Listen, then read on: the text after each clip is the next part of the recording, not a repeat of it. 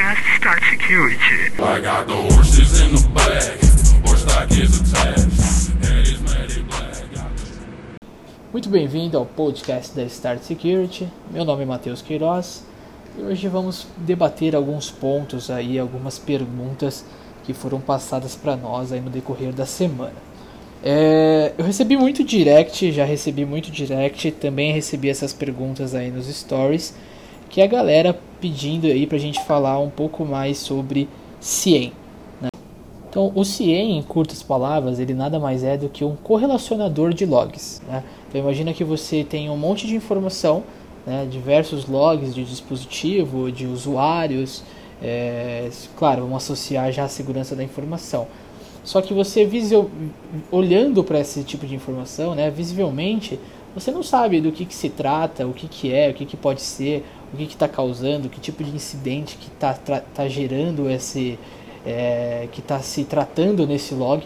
Então o CIEM ele vem exatamente para auxiliar as equipes de tecnologia, né, correlacionando esses logs e dando reports que são decisivos aí no dia a dia de uma corporação, no dia a dia de uma equipe de segurança da informação.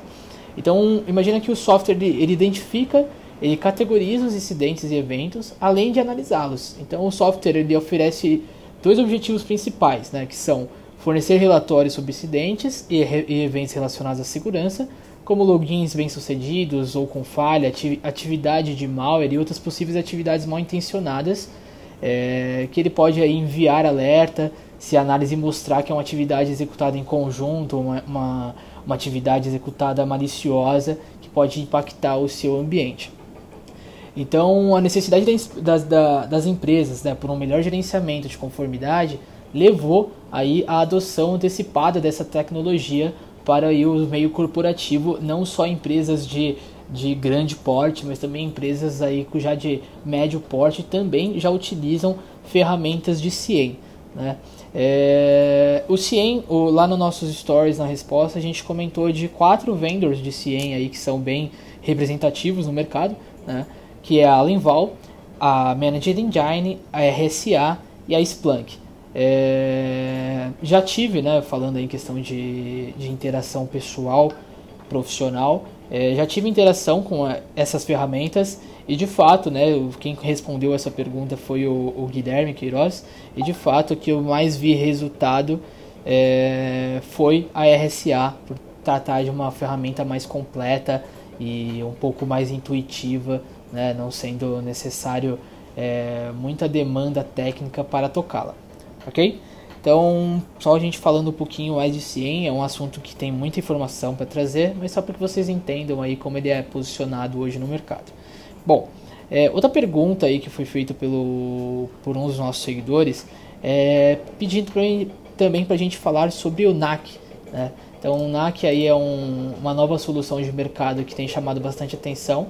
Né? Embora ela não seja uma solução atual, nova, né? esse termo de NAC não é atual de agora, já faz, se não me engano, uns 8, 10 anos que existe já soluções de NAC, isso tem cada vez mais crescido aí no mercado, é, porque ele vem de acordo com a necessidade das empresas protegerem os, os seus dispositivos, mesmo que esses dispositivos não sejam próprios da empresa, né?